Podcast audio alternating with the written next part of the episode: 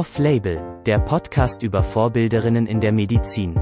Ein Projekt des Asters und der Projektgruppe Search Equal der Medizinischen Hochschule Hannover.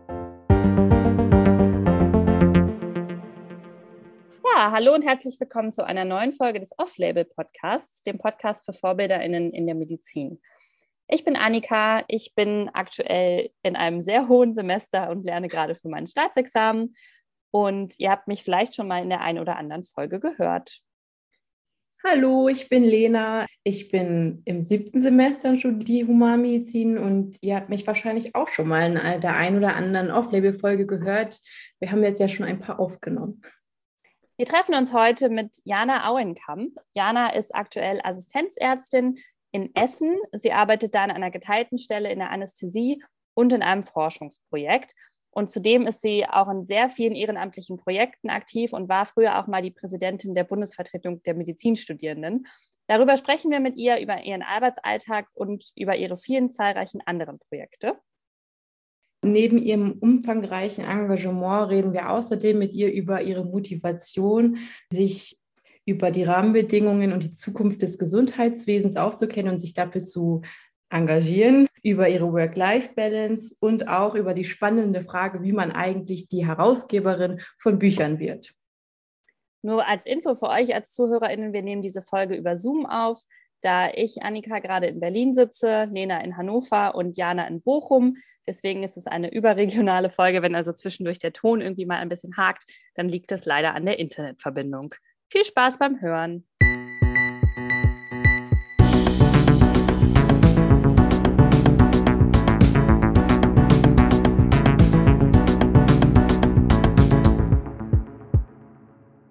Ja, schön, dass es geklappt hat. Vielen Dank, dass du da bist, Jana. Wir freuen uns total, heute mit dir hier so ein bisschen virtuell zusammenzusitzen.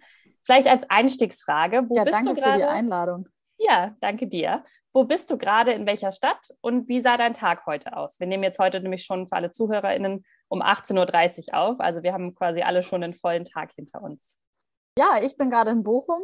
Da wohne ich jetzt und ähm, genau, also im Prinzip sah mein Tag heute eigentlich so semi-spannend aus. Ich musste nämlich heute in der Prämed-Ambulanz äh, den ganzen Tag verbringen und das ist ja dann doch immer nicht die, die, die beliebteste Aufgabe, wenn den ganzen Tag Patienten warten und man nicht hinterherkommt.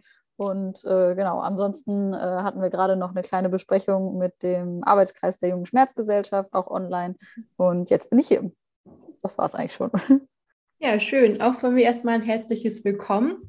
Und damit wir dich ein bisschen besser kennenlernen und wir ein besseres Gefühl davon bekommen, wem wir heute, mit wem wir uns heute unterhalten, würde ich dir jetzt gerne ein paar Entweder-Oder-Fragen stellen, die du dann einfach aus dem Bauch heraus beantwortest. In Ordnung? Ja, alles klar. Super. Also, süß oder salzig? Salzig. Buch oder Podcast? Oh, Podcast, würde ich sagen, ja. Kochen oder bestellen? Ah, Kochen. Mache ich, bestelle zwar auch manchmal, aber eigentlich kochen. Okay, Hund oder Katze? Auf jeden Fall Hund. Der liegt nämlich auch gerade neben mir. Kaffee oder Tee? Kaffee. Ich habe zwar ewig lange in einem Teeladen gearbeitet, aber ich würde sagen Kaffee. Und zuletzt ganz wichtig, Bier oder Wein? Bier. In Ordnung, vielen Dank dafür. Also ja, ich trinke auch sehr gerne Wein, aber das macht leider häufig Sodbrennen. Ja, das stimmt. Deswegen. Ja, das waren auch schon die schwersten Fragen für heute. Ähm, ab jetzt wird es einfacher. genau, wir haben in unserem Vorspann schon so ein bisschen dich vorgestellt, wer du bist und was du so machst. Aber vielleicht nochmal die Frage an dich, so aus deiner Perspektive, was machst du gerade quasi beruflich und was sind so, ja, für dich persönlich Meilensteine gewesen auf dem Weg dahin, wo du heute bist und wo du heute arbeitest? Was würdest du da charakterisieren? Ja, ähm, also ich bin Assistenzärztin äh, in der Anästhesie und arbeite da an der Uniklinik in Essen. Und aktuell habe ich im Prinzip so eine Halb-Halb-Stelle. Also ich bin quasi die Hälfte der Woche in der Anästhesie und die andere Hälfte der Woche bin ich in der Forschung. Genau, und ich arbeite in dem Forschungsbereich, da geht es um Treatment Expectation, also Behandlungserwartungen. Und bei uns geht es um das Thema zum, von ein, den, oder den Einfluss von negativen Behandlungserwartungen auf viszerale Schmerzen und wie die halt eben persistieren. Also ganz spannendes, sehr interdisziplinäres Thema, finde ich total ähm, interessant. Also auch das Team besteht eigentlich nur aus oder aus vielen äh, Neurologen, Psychologen und Psychologinnen. Das ist schon ganz cool und der Horizont erweitern. Das mache ich eigentlich so ähm, hauptsächlich. Ich arbeite nebenbei noch ähm, immer so ein bisschen in meiner anderen Forschungsgruppe mit, hier aus Bochum, wo es ums Thema postoperative Schmerzen gibt. Das hat mich, glaube ich, so ein bisschen auch an die Forschung gebracht oder eigentlich auf jeden Fall meine Doktormutter hat mich da nicht nur ein bisschen, sondern sehr an die Forschung gebracht. Und deswegen wollte ich auch erstmal an der Uni, weil ich irgendwie wusste, dass ich nochmal was mit der Forschung machen will. Und das macht mir auch super viel Spaß, weil es diese diverse Woche momentan ermöglicht mit einerseits Anästhesie, aber eben auch Schmerzmedizin. Genau, das erstmal so vielleicht zum, ja, zu meinem groben Arbeitsalltag. Und ja, ansonsten engagiere ich mich in verschiedensten Bereichen nebenbei, sei es jetzt zum Beispiel hier in der, in der jungen Schmerzmedizin, das ist gerade, wo ich aktuell angefangen habe, aber auch im Deutschen Ärztinnenbund und habe das, glaube ich, boah, wenn ich jetzt mal so ganz zurückdenke, schon, glaube ich, seit der Grundschule immer gemacht. Also ich fand das schon immer gut oder wichtig, sich für die eigenen Interessen, aber auch von, vor allem eben auch für die Interessen von anderen, die irgendwie vielleicht nicht so mutig sind, immer ihre Meinung zu sagen, mitzuvertreten und irgendwie sich einzubringen und nicht immer einfach nur zu sagen, alles schlecht, wir können eh nichts ändern, sondern zu gucken, ach, was kann man denn vielleicht im Kleinen und im Großen ändern. Ja, und dann hat das im Prinzip angefangen, dass ich mich versucht habe zu engagieren an verschiedensten Stellen, dann eben auch in der, in der Uni, in der Fachschaft und bin dann irgendwann auf ähm, über eher internationale Aufenthalte, die ich gemacht habe, auf eine andere Studentenorganisation aufmerksam geworden, die nennt sich ISAC. Da geht es eigentlich so um internationale und globale Vernetzung und ja, Führungskräfte ausbilden für die zukünftigen Herausforderungen der Welt, was auch immer das heißen mag. Ich fand es mal super lustig, hat sehr viel Spaß gemacht, man hat ganz viel gelernt so zum Thema, mhm. ähm, ja, wie gutes Management denn funktionieren könnte. Also ganz viel BWL-Fokus. Ja, habe das natürlich gleichzeitig in meinem Medizinstudium und im Gesundheitswesen unfassbar vermisst. Dann auch überlegt, ob ich nicht vielleicht mal aufhören soll, Medizin zu studieren und ob das irgendwie überhaupt was für mich ist. Habe aber dann eher den Entschluss gefasst, dass ich vielleicht auch irgendwie einfach gucken kann, dass man in der Medizin was verändert. Und bin dann zur Bundesvertretung der Medizinstudierenden gekommen, habe mich deswegen dann auch für, weil es immer um Rahmenbedingungen und Strukturen irgendwie für mich geht, oder das so, das ist, was mich am meisten interessiert, also so ein, so ein Überblick über, ne, was, was für einen Rahmen macht denn überhaupt tolle Projekte und Initiativen mhm. möglich. Genau, und da habe dann da auch 2018 die Präsidentschaft übernommen, was unfassbar cool war, so viel Einfluss und Behandlung, also ne, Spielraum zu haben, aber ja. auch in Berlin zu wohnen. Das ist ja auch mal was mhm. Neues, das ganze politische Geschehen. Ja, und ähm, ja, dann seitdem habe ich mich in verschiedenen Ärztekammergremien für junge Ärztinnen und Ärzte, Arbeitskreise mit engagiert und ja, bin dann auch ins Berufsleben gestartet, was natürlich dann auch erstmal mit ein bisschen Einschränkungen im Engagement einhergeht, weil die Zeit auch einfach fehlt. Ja, das so grob erstmal. Ja, vielen Dank erstmal für diese kurze Übersicht und Zusammenfassung. Ihr merkt, wir haben heute eine sehr spannende Folge und auch irgendwie sehr viele Themen, in die wir direkt einsteigen könnten. Wir haben uns gedacht, wir sprechen vielleicht so am Ende noch mal so ein bisschen mehr über deinen tatsächlichen klinischen Alltag, aber würden gerne erstmal so ein bisschen beginnen mit deinem zahlreichen Engagement. Und du bist gerade selber schon auf deine Präsidentschaft in der BVMD zu sprechen gekommen. Daher kennen wir beide uns auch. Deswegen dachte ich, steigen ja. wir damit mal ein. Ähm, vielleicht erstmal für alle ZuhörerInnen, die damit noch nicht so viel anfangen können. Magst du einmal sagen, was die BVMD, also die Bundesvertretung der Medizinstudierenden, ist und was genau deine Aufgabe damals war als Präsidentin. Ja, klar, gerne. Also im Prinzip ist das ein Dachverband, ja, eigentlich aller Fachschaften, aber eben nicht nur der Fachschaften der Medizin, sondern eben auch von verschiedensten Projekten, Initiative rund um studentisches Engagement von äh, Medizinstudierenden. Und die versuchen vor allem eben Einfluss zu haben auf die Zukunft des Medizinstudiums, aber eben auch darüber hinaus alle möglichen Themen, die eben mit Medizin, Gesundheit und ja, so der, der Zukunft äh, des Arztseins quasi ähm, zu tun hat. Das erstmal so ganz grob, würde ich sagen, zur BVMD. Die gliedert sich dann halt eben in verschiedene Projekte und Arbeitsgruppen ähm, von Aufklärung zur Sexualität bis hin eben zu medizinischer Ausbildung. Also sehr, sehr vielfältig. Und im Prinzip ist ja die Aufgabe dann der, der Präsidentin oder des Präsidenten natürlich einen Überblick zu haben über eben diese gesamte Facette, aber eben auch versuchen, alle irgendwie unter einem Dach zusammenzuhalten, weil eben die Vertretung so divers ist, gibt es natürlich auch ganz viele unterschiedliche Interessen, Strömungen. Jeder möchte was anderes und das natürlich irgendwie so alles in einer Richtung zu bekommen. Ich glaube, das ist eine ganz große wichtige Aufgabe. Dann natürlich da die, den Vorstand zu leiten oder das Team quasi zusammenzuhalten und dann auch die ähm, ja, festangestellten ähm, Mitarbeiterinnen und Mitarbeiter, die es ja auch in einem Berliner Büro eben gibt, ja, da halt eben Arbeitgeberin oder Arbeitgeber zu sein, was natürlich auch nochmal rechtlich ganz andere Herausforderungen mit sich bringt und ja, man sich auf einmal damit ähm, auch beschäftigen muss, wie ist man eben ein guter Arbeitgeber, wie findet man neue Leute für die Stellen und genau, Überblick über die Finanzen da eben auch zu bekommen und das alles, ja. Wie ist das denn? Hast du dann während deiner Amtszeit ähm, dein Medizinstudium pausiert oder lief das parallel? Äh, am Anfang dachte ich ja, ach, kann man alles parallel machen, aber das merke ich ja dann auch, habe ich dann auch schnell gemerkt, dass das natürlich nicht funktioniert. Mhm. Ich habe ähm, eh schon ausgesetzt, weil ich für meine Promotion ausgesetzt hatte. Und da habe ich versucht, Teile noch äh, parallel quasi zu machen, dadurch, dass ja, ich für die Promotion ja freigestellt war, einen anderen Arbeitsrhythmus hatte und da natürlich ja. flexibel ein paar Sachen noch realisieren konnte, aber eigentlich ging das nicht mehr. Und dann als das quasi dann auch um war, habe ich halt eben noch länger ausgesetzt und ähm, bin dann auch nach Berlin gezogen, komme ja eigentlich mhm. aus Bochum, um dann halt eben da auch vor Ort zu sein, weil da bin ich teilweise dreimal die Woche mit dem Zug nach Berlin gefahren und dann weiß man ja auch, die Deutsche Bahn ist super, aber ne, dann muss man immer schon einen ja. Tag vorher losfahren, damit man pünktlich kommt und dann ist man eh die ganze Woche da und dann, genau. Und dann ja. bin ich irgendwann im PJ in Berlin wieder eingestiegen und dann, ja, war das Jahr auch vorbei. Das ist ja das Gute daran, es ist ja auch nur ein begrenzter Zeitraum, dann geht das ja auch.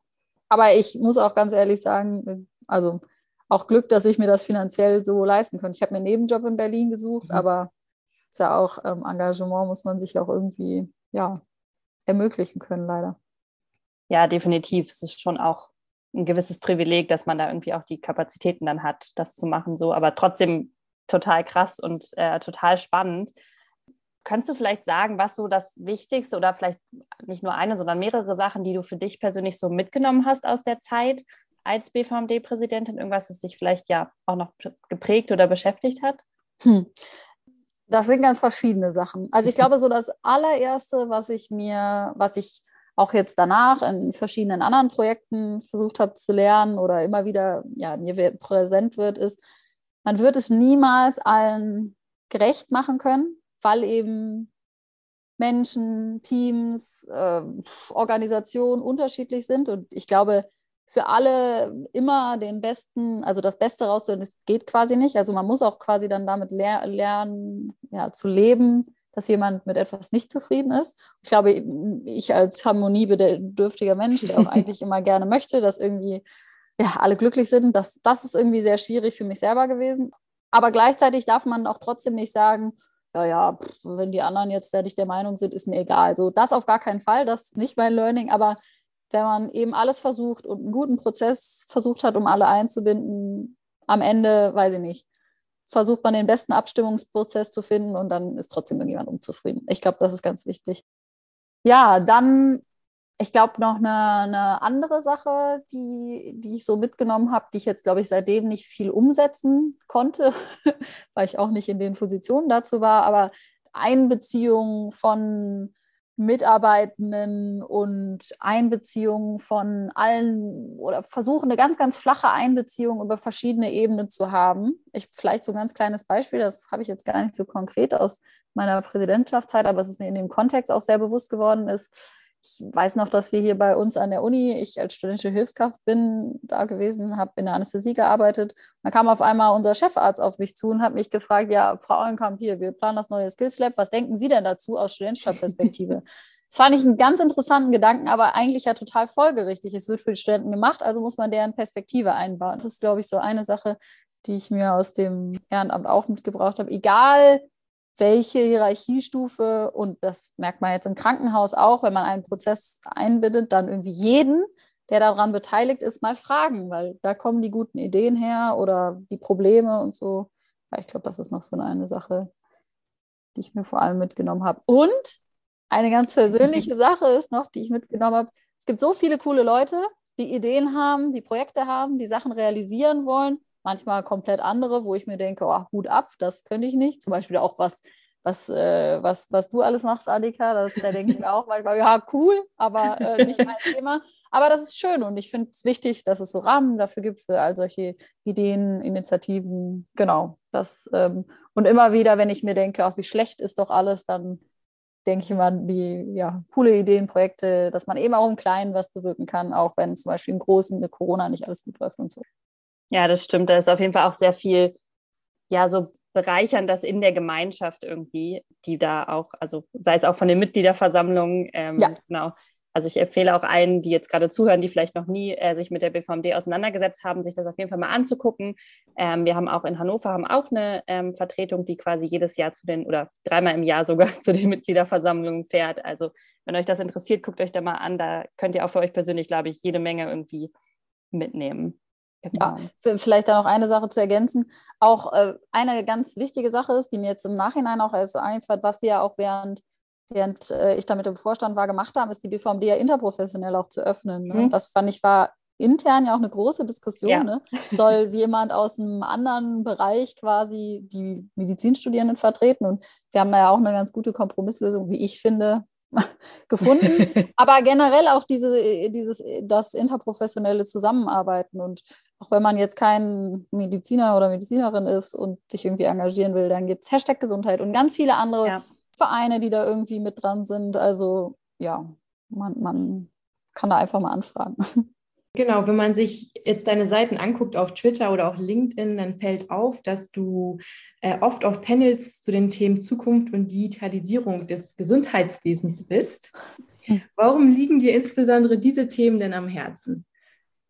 Ja, ich glaube, also Zukunft, so generell des Gesundheitswesens, das liegt vielleicht auch so ein bisschen daran, dass ich mich eben, ähm, eben vor allem immer mit Rahmenbedingungen im Gesundheitswesen beschäftigt habe. Und da geht ja dann sowas wie ähm, Ausbildungsbedingungen, aber auch Weiterbildungsbedingungen oder generell, was sind quasi auch Finanzierungsbedingungen, also halt alles an Rahmenbedingungen, politischen Rahmenbedingungen eben mit auch einher. Und ich glaube, dann spielt es mir vielleicht auch ein bisschen in die Karten, dass ich eine junge Frau bin, die sich für Gesundheitspolitik interessiert. Das muss man auch mal sagen. Das äh, durchschnittliche Alter auf solchen gesundheitspolitischen Panels ist ja dann doch eher älter und auch dann eben nicht weiblich. Und ich glaube, das war vielleicht, will ich niemandem unterstellen und gar nicht. Und ich freue mich auch auf äh, für, zu jeder Diskussion, wo ich kommen konnte. Und Vielleicht habe ich auch das ein oder andere Hintergrundwissen mehr angelesen. Das mag natürlich auch sein, aber ich glaube, das ist auch immer noch ein Faktor gewesen. Aber es ist natürlich auch mein Kernthema. Ne? Also mhm. der Rahmen,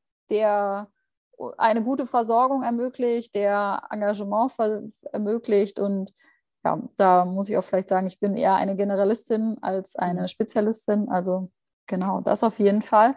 Und Digitalisierung, ja, das ähm, ist vielleicht auch eher so ein bisschen so halb zufällig. Ich habe ja erzählt, dass ich in der eher BWL-lastigen ähm, mhm. Studierendenorganisation war. Und da ging es sehr viel immer eher um Organisationsentwicklung, ähm, Prozessveränderung, Organisationsmanagement und die ganzen Prozesse, die mit da eben einhergehen. Und diesen ganzen Themenbereich gibt es im Gesundheitswesen ja kaum oder ganz, ganz wenig. Also welche Krankenhäuser haben denn mal ihre Prozesse gemappt und gucken dann, ja, wie können wir denn die Prozesse verbessern? Das funktioniert, also ist ja, ja sehr wenig.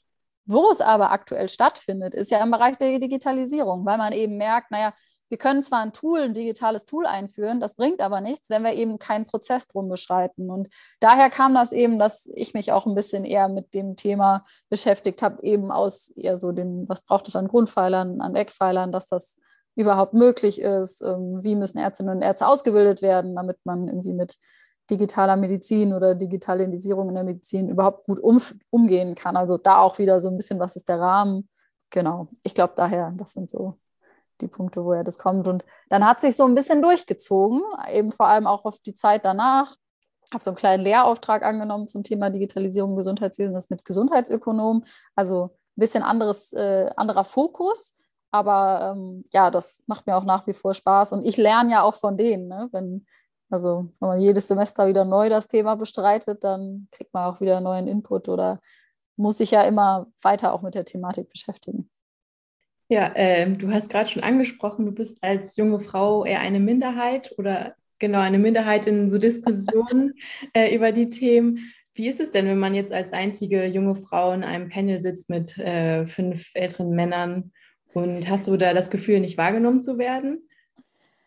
Ähm, das ist vielleicht auch so ein bisschen ein Prozess, äh, würde ich sagen. Also wenn ich so an meine Anfänge denke, Jana, klein, kleine Jana in der Gesundheitspolitik auf meinen ersten Panels, da war ich natürlich mega nervös, total aufgeregt. Und ähm, da gab es einen, einen klugen Kopf, ich weiß nicht, ob ihr den kennt, Pascal Noderik, der macht auch so einen Podcast, ja, bestimmt, ne? Genau. Der hat mir immer gesagt, Jana, du musst dir immer bewusst machen, keiner kennt die Perspektive eines Medizinstudierenden so gut wie du, weil du bist eigentlich die Einzige hier im Raum, die das ist. Das hat mir so viel äh, da, glaube ich, an Ruhe und Entspannung in den Momenten gegeben, dass es dann auch irgendwie, dass es für mich auch okay war, dass ich für meine Themen so einstehe. Und ich glaube, als ich dann so die ersten paar Male mit unfassbar Lampenfieber überwunden habe, dann ja auch dazu neige, dann manchmal auch meine Meinung zu sagen. Und auch wenn da so eine Autorität ist, dann kann ich das manchmal, manchmal nicht, aber ich versuche das. Und ich glaube, dann ging das auch. Und dann kommt natürlich dazu, dass man auch sagen muss, viele Menschen, die da lange in diesem gesundheitspolitischen Business ähm, auch sitzen, für die ist der Status quo ja auch ganz gut, so wie er ist.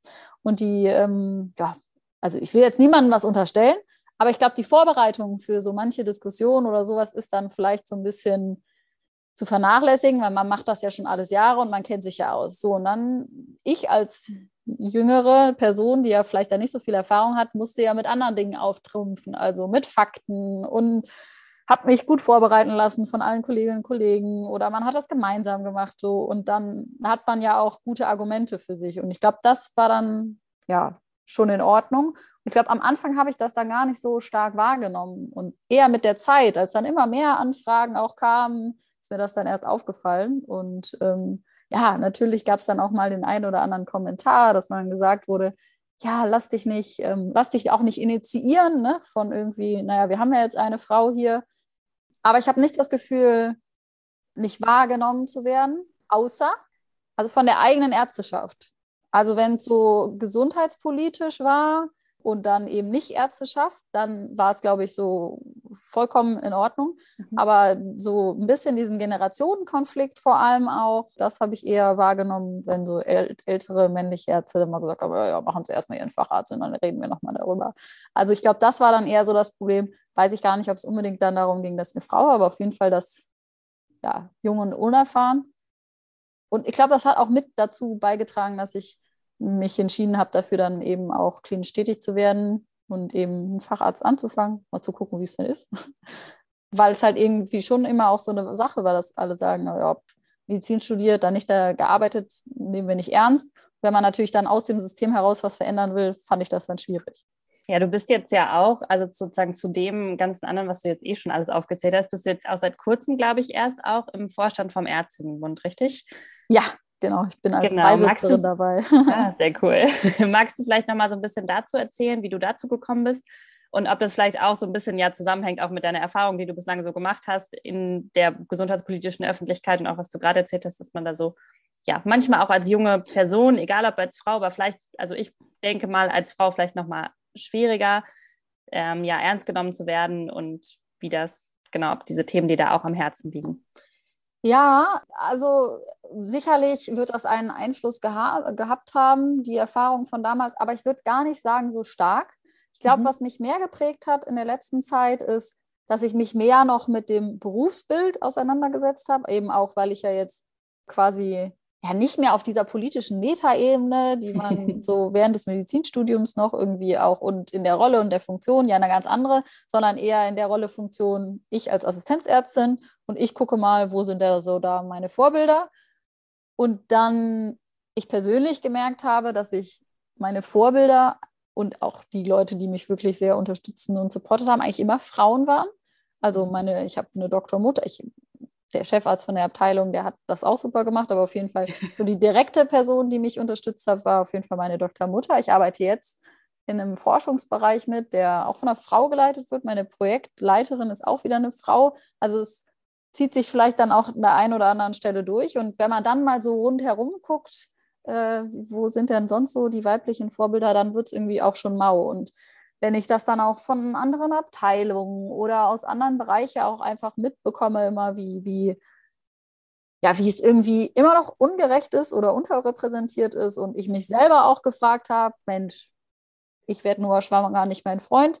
Warum ist das für mich so ein großer Nachteil für meine Facharztweiterbildung? Und das kann ich ja nun mal nicht, also ich kann es ja nicht umgehen. Ich will aber Familie haben. Also all diese Themen sind dann so ein bisschen dahin gekommen und dazu gekommen, weil ich auch sonst nie das Problem hatte, nicht gefördert zu werden oder ich mich nicht benachteiligt gefühlt habe im Studium.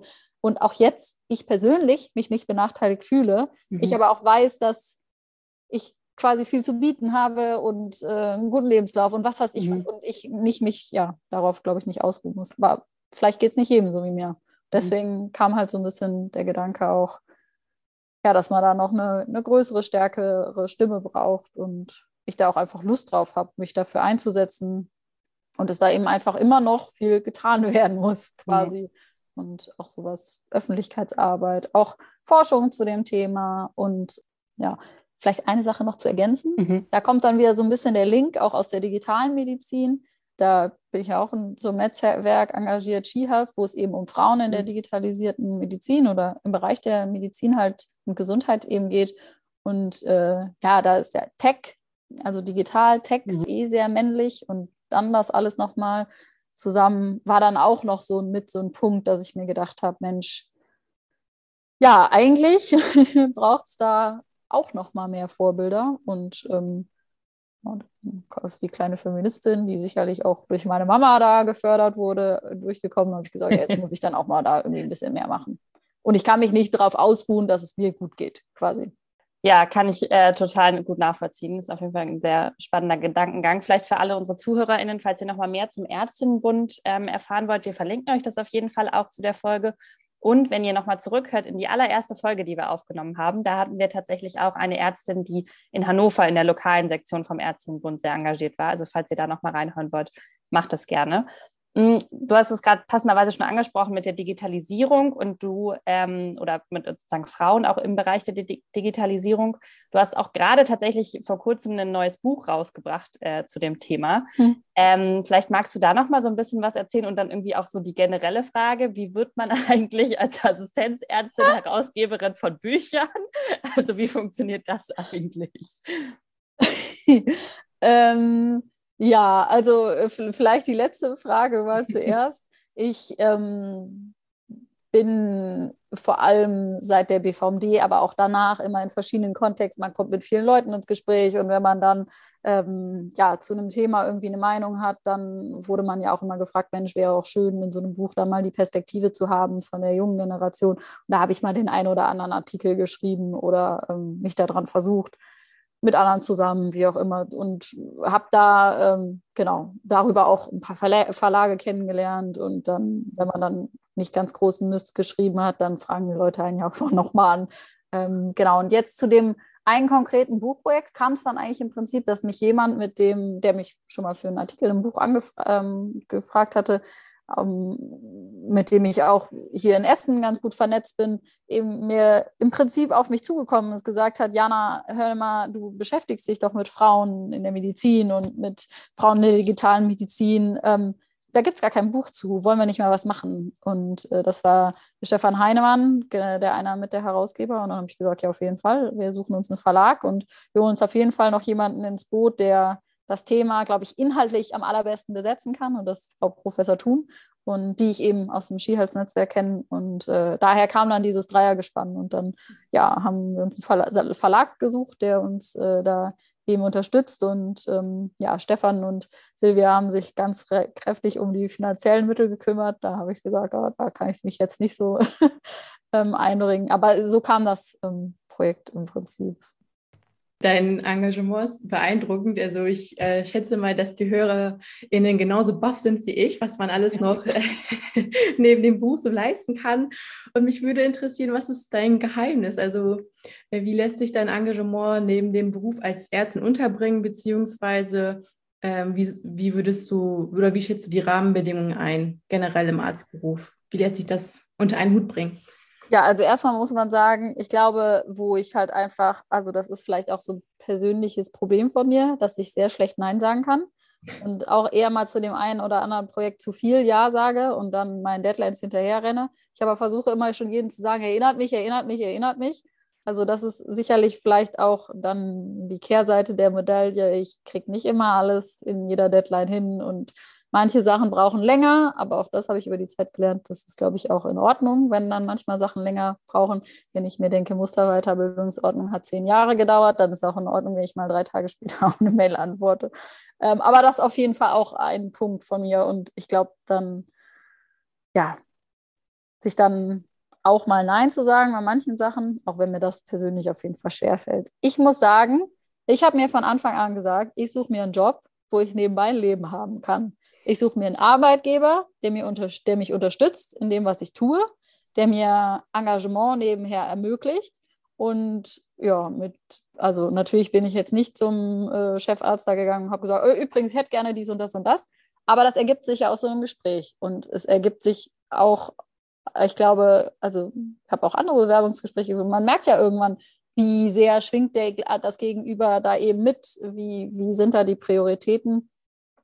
Und deswegen habe ich dann eben auch dort angefangen, weil ich das Gefühl hatte, da ist ein Chef, der unterstützt das. Und das vielleicht erstmal so als, glaube ich, Empfehlung an jeden, wenn man irgendwie nebenbei andere Prioritäten hat, dann sollte man sich halt auch nicht ausbeuten lassen, sondern sollte man sich ein Fach suchen, dann sollte man sich einen Chef, Chefin suchen, die irgendwie Dinge ermöglicht, die Arbeitszeiten nicht als was nimmt, was man ja vielleicht mal einhalten kann, aber auch nicht muss und schon gar nicht vergütet. Also es, natürlich mache ich auch mal Überstunden und das ist auch völlig in Ordnung, aber wenn ich sage, ich muss früher gehen, dann wird das auch respektiert und das finde ich das Wichtige und das wird dann auch nicht schlecht belächelt, weil ich muss halt dann auch manchmal früher gehen, weil ich mir Termine setze so und ja, auch wenn ich ein schlechtes Gewissen habe, ist dann aber eben so. Ich glaube, das ist so das Wichtigste. Man sollte sich einen Arbeitgeber suchen, der das irgendwie mitträgt und ermöglicht.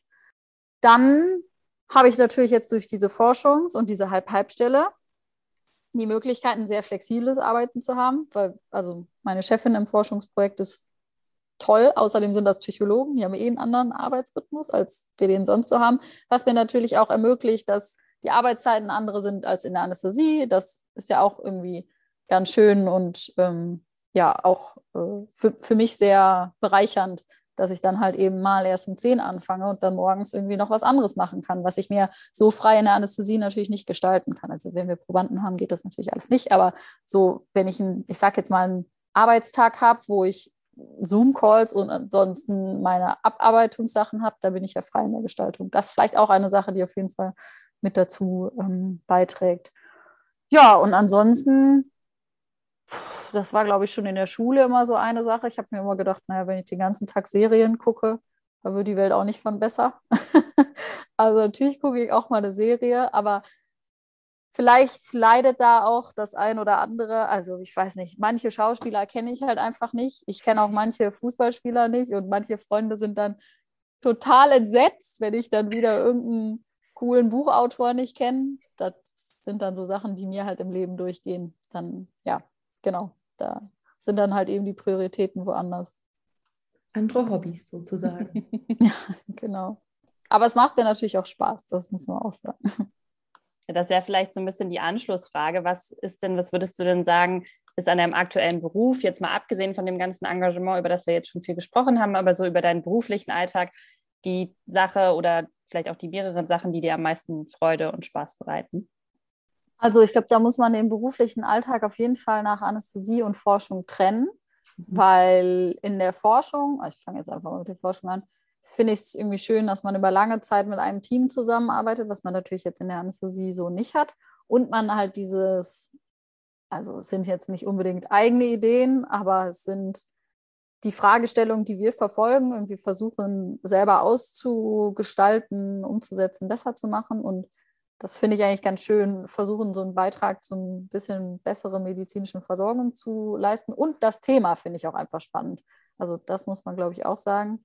Dieses ganze Thema von Behandlungserwartungen, aber auch wie entstehen postoperative Schmerzen, was ja ein total unterrepräsentierter Bereich ist und auch in der Anästhesie, ja, wer interessiert sich für Schmerzmedizin? So kaum jemand. Und ähm, es ist aber total relevant für die Patientinnen und Patienten. Und ich glaube, das ähm, begeistert mich. Und auch jetzt bei uns geht es ja um Behandlungserwartungen viszerale Schmerzen. chronische Bauchschmerzen. Sehr wenig erforscht auch, aber eigentlich ein großes Problem, weil fast 20 Prozent der Bevölkerung haben, also gerade bei Frauen sind es 20 Prozent der Bevölkerung, die eben chronische Bauch- oder Beckenschmerzen haben, aber Forschung gibt es kaum dazu. Also das finde ich einfach schön, da einen Beitrag leisten zu können. Ähm, genau, die Teamarbeit finde ich klasse, das ähm, auf lange Sicht. Und ja, an so einem großen Projekt mitgestalten zu können. Genau, also es ist ja fast wie, also Forschung ist ja so ein bisschen Projektarbeit, das finde ich toll. Mhm. Ähm, und in der Anästhesie ist es, glaube ich, das Vielfältige und das Abwechslungsreiche, aber auch dieses ähm, Erfüllende, weil man die Dinge abarbeitet und man hat dann Patienten so und dann geht er wieder und dann, also man kommt ja am Ende des Tages zu einem Ende und ähm, das ist ja in der Forschung eher nicht so. Das ist ja ein langer, zäher Prozess und alles braucht immer viel länger, als man denkt. Genau, mir macht das Handle also das, das Handwerkliche macht mir Spaß. Ähm, auch wenn ich wahrscheinlich nicht so schnell bin wie die anderen, die das nicht nur in Teilzeit machen, aber es macht mir trotzdem Spaß. Ja, und auch dieses interdisziplinäre Lernen, was man in beiden Bereichen hat. Das finde ich auch cool. Und Kolleginnen und Kollegen sind auch nett. Ja, das, ist, das ist auch sehr bereichernd, ja. Wo siehst du dich auf lange Sicht? Als Oberärztin oder Chefärztin oder eher als Gesundheitspolitikerin oder was ganz anderes? Schwierige Frage. Immer wenn man sich auf irgendwas bewirbt oder so Mentoring-Bewerbungen schreibt, dann muss man das da auch immer. Oder Chef hat das auch gefragt beim Bewerbungsgespräch. Ja, weiß ich nicht. Keine Ahnung. ich kann es wirklich nicht sagen. Also ich weiß, ich möchte einen Beitrag leisten zu einem guten Gesundheitssystem. Ich ähm, möchte mich da einbringen. Ich weiß aber nicht, wo und wie. Also ich weiß, dass ich gerne meinen, meinen Facharzt machen möchte und ich kann mir auch vorstellen zu habilitieren. Ich weiß nicht, ob ich das jetzt als mein ausgesprochenes Ziel erkören muss, weiß ich nicht. Mal gucken. Vielleicht habe ich auch in fünf Jahren keine Lust mehr auf die Forschung. Das kann ja auch sein. Ähm, oder ob ich politisch tätig sein werde. Ich weiß es tatsächlich einfach nicht. Ich weiß auch nicht, wo ich geografisch mich verorten möchte. Ich weiß auf jeden Fall, dass ich was machen möchte mit eigenem ähm, Entscheidungsspielraum. Ich ähm, habe einen Hund. Und das ist immer so ein bisschen das Problem mit der Anästhesie, weil ich immer, also ich würde halt gerne irgendwie irgendwo arbeiten, wo ich mein Tier mit auf die Arbeit nehmen kann. Und da sind, glaube ich, die wenigsten Anästhesiekliniken oder Plätze irgendwie für offen. Aber solche Sachen sind mir auch irgendwie wichtig. Mal gucken. Ich äh, weiß es nicht. Ich habe noch keinen fünf, ja, fünf Jahresplan vielleicht, aber noch keinen zehn oder 15 Jahresplan. Das finde ich sehr sympathisch. ja, es ist, aber es, es, macht natürlich auch das Problem, dass man sich immer wieder vor die, also vor die Frage ja. stellt, was will ich denn jetzt? Ne? Das ja. ist also auch vielleicht so ein bisschen mein Dilemma.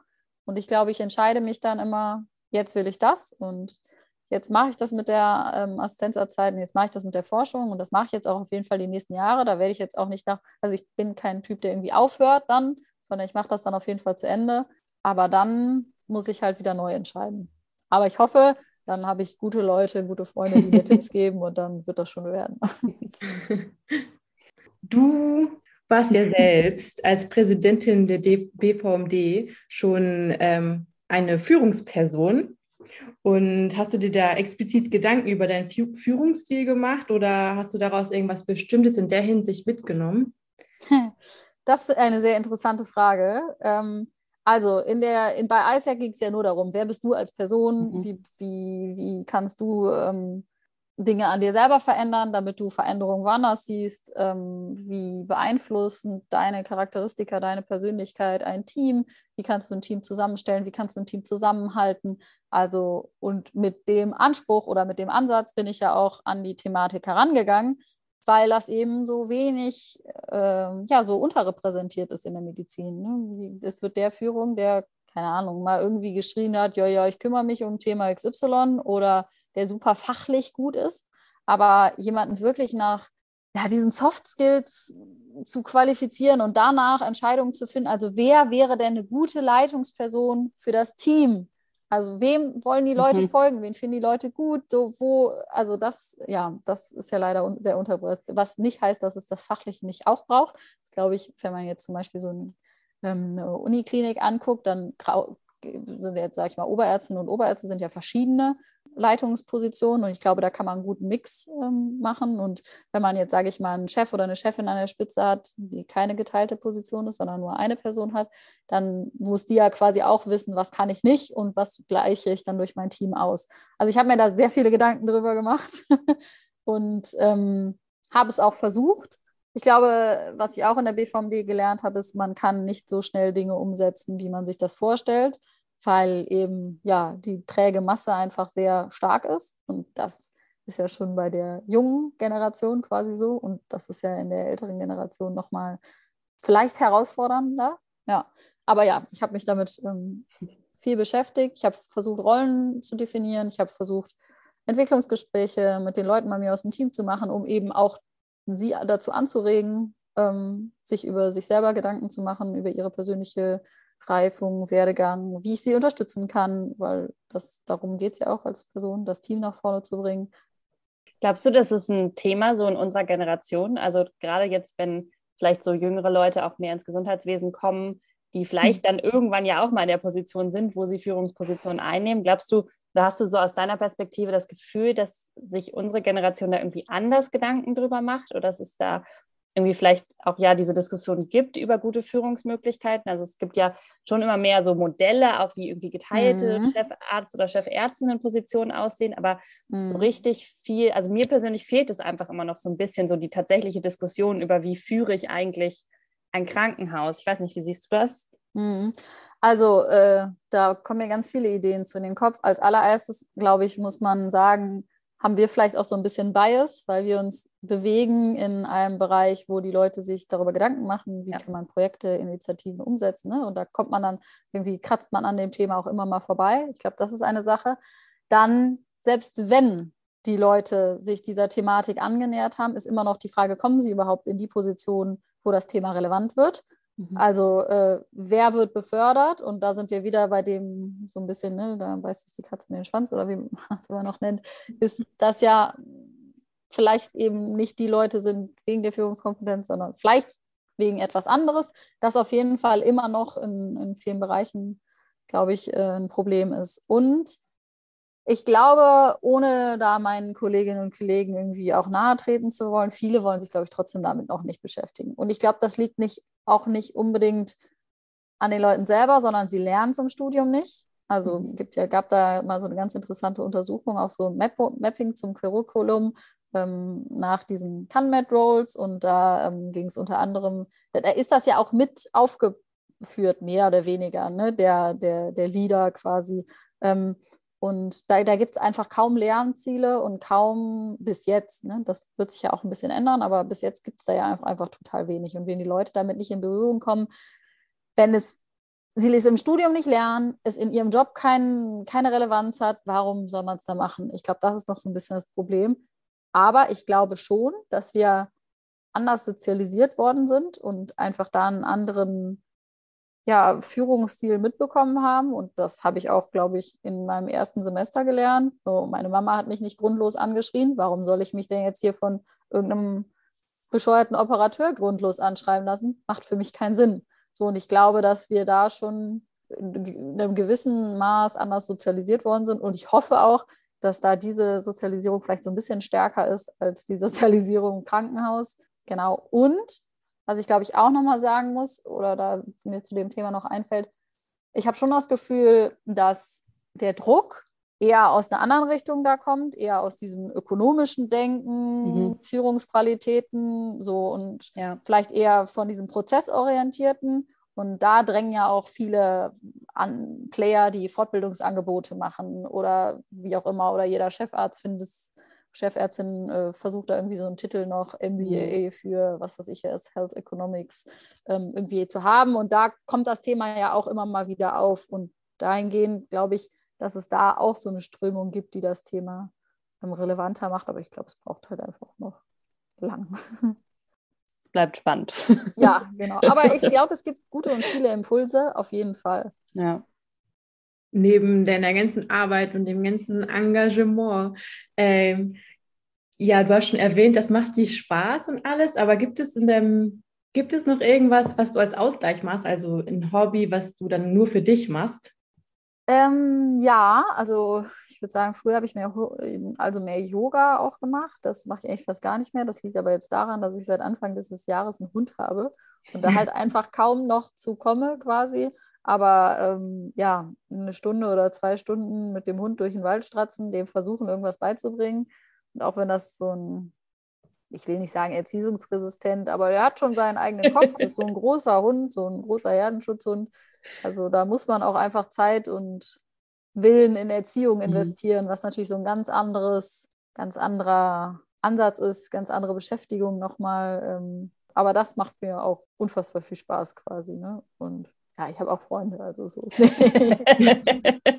auch wichtig. Das wollte ich mit der Frage nicht sagen. nein, nein, alles gut, schon okay. Ja, zum Abschluss würde ich gerne noch fragen, hast du Tipps, die du Studierenden mit auf den Weg geben möchtest? Also, ich, ja, ich äh, überlege gerade, wo ich anfange. Also ich glaube, der erste Tipp ist, dass man sich nicht so klein fühlen darf, wie man das manchmal tut. Will ich jetzt niemandem was unterstellen, aber ich glaube, mhm. auch ich habe das immer gedacht, Mensch, ich bin doch hier der kleine Studi-Dulli.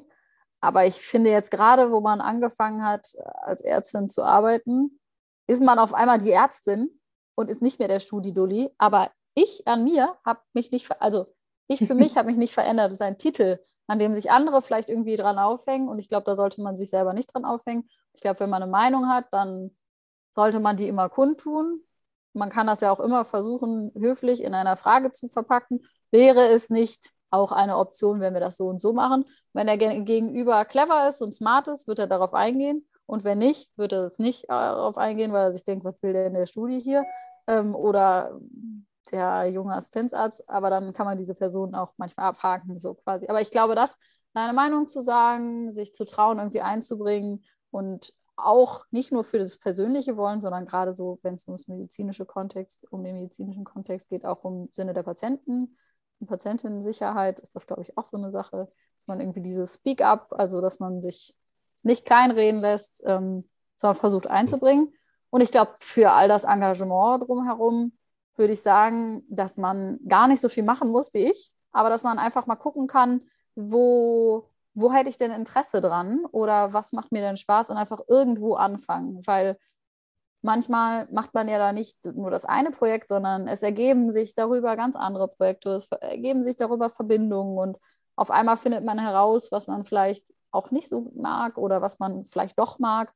Und ich glaube, dass man eben viel nur durch Machen herausfindet und einfach mal ausprobieren. Natürlich auch Hintergrundwissen, aber einfach muss man manche Projekte mal angehen, mal ausprobieren, mal schauen, wie, wie fühlt sich das denn an? Fühlt sich das nicht gut an? Und ich glaube, wenn man einfach nur so durchs Studium durchhasselt und dann ja irgendwie nur die Mindestfamos gemacht hat und äh, dann irgendwie mal anfängt in, im, im Beruf und dann auf einmal merkt, nee, ist gar nichts für mich, dann hat man ein bisschen was verloren. Aber ich glaube, wenn man da so ein bisschen antizipiert und einfach schon mal vorher guckt, wie gefällt mir das, das auszuprobieren, ähm, dann auf jeden Fall. Und ich glaube, noch eine ganz, ganz wichtige Sache ist, ähm, wo ich auch jedem zu raten würde, ist, das Studium zu nutzen, um ins Ausland zu gehen. Also um Formulaturen, um Projekte. Und ich will jetzt hier gar keine Werbung für die BVMD oder für den DAAD oder was weiß ich was machen. Aber das finde ich so wichtig, um ein anderes Gesundheitssystem kennenzulernen und dann eben so eine medizinische Perspektive zu hinterfragen. Ist denn so, wie wir Medizin machen, ist das immer richtig? Oder auch äh, ist so, wie unsere Kultur ist, immer richtig? Und ich finde, dann kommt man auch immer ins äh, sich selber zu hinterfragen, also so ein bisschen auch in die Richtung Selbstführung. Ähm, da muss man gar kein fancy Seminar machen, sondern wenn man einfach mal so ein bisschen offen ist für so eine Auslandserfahrung, vielleicht auch begleitet, ne? gibt da ja auch so begleitete Erfahrung mit so Reflexionstraining vor oder nachher. Das ist natürlich das Idealste noch. Aber ich glaube, das ist noch so eine Sache, das Studium zu nutzen für Auslandserfahrung. Ja, cool. Vielen Dank. Ähm, wir kommen zum Ende der Folge und wir geben gerne immer unseren GästInnen das letzte Wort. Das mache ich auch gleich. Aber vorher möchte ich mich noch einmal ganz herzlich bei dir bedanken. Vielen, vielen Dank für das Gespräch. Ich persönlich habe sehr, sehr, sehr viel gelernt und sehr, sehr viel mitgenommen. Ich weiß nicht, Lena, wie es dir geht.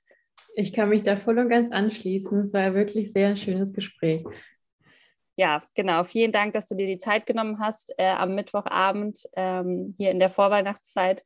Und äh, genau, dann würde ich noch einmal das letzte Wort an dich abgeben und würde dich quasi bitten, einmal den Satz zu vervollständigen. Für die Zukunft wünsche ich mir Punkt, Punkt, Punkt. Für die Zukunft wünsche ich mir ganz viele motivierte junge Kolleginnen und Kollegen, und damit meine ich jetzt nur nicht, nicht nur ärztlich gesehen, ja, die Lust haben, das Gesundheitswesen mitzugestalten.